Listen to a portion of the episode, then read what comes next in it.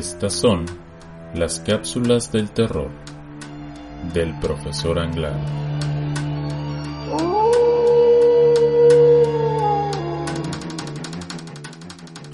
Hoy presentamos El diario.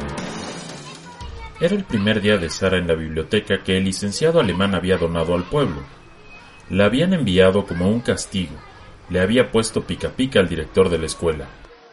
La enviaron para pagar por sus travesuras, y otro poco para ayudar al viejo Roberto, el bibliotecario que casi no veía.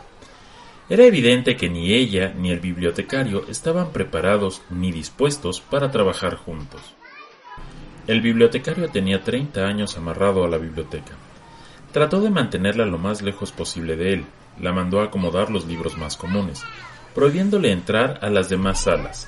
Pero Sara no tenía las menores intenciones de hacerle caso a Roberto.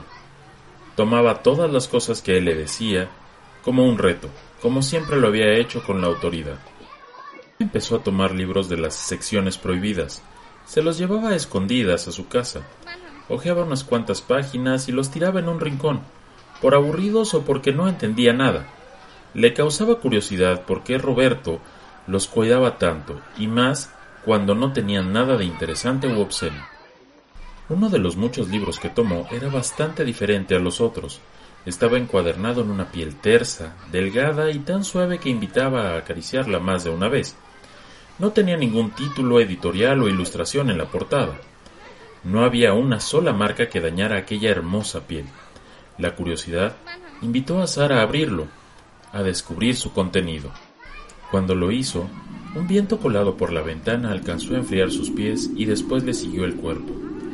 Sara notó que en realidad tenía en las manos un diario en donde se relataban los hechos más macabros que habían pasado en la vida de alguien desconocido. Las cosas que estaban ahí escritas rebasaban por mucho las peores películas de terror que hubiese visto Sara en toda su vida. Tenía miedo y asco. Sentía un escalofrío recorrerle el cuerpo y quedarse clavado en el centro de la espalda, pero aún así, la curiosidad le picaba a seguir leyendo sin parar. Después de haber leído solo unas pocas páginas, su mente estaba hecha pedazos. En cada una de ellas se narraba una terrible tortura que invariablemente terminaba en una muerte. Aún restaban cientos de hojas. No tenía tiempo de leer todas las hojas, así que saltó a las últimas. Estas eran mucho peores que las primeras, como si la maldad del escritor hubiese crecido con la práctica.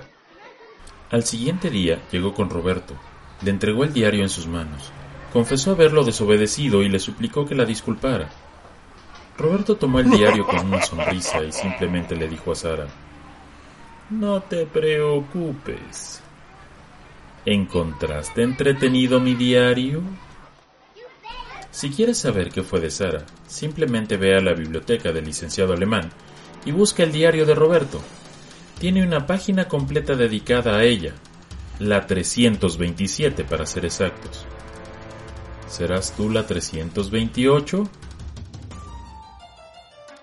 Esta fue la cápsula del terror del profesor Anglar.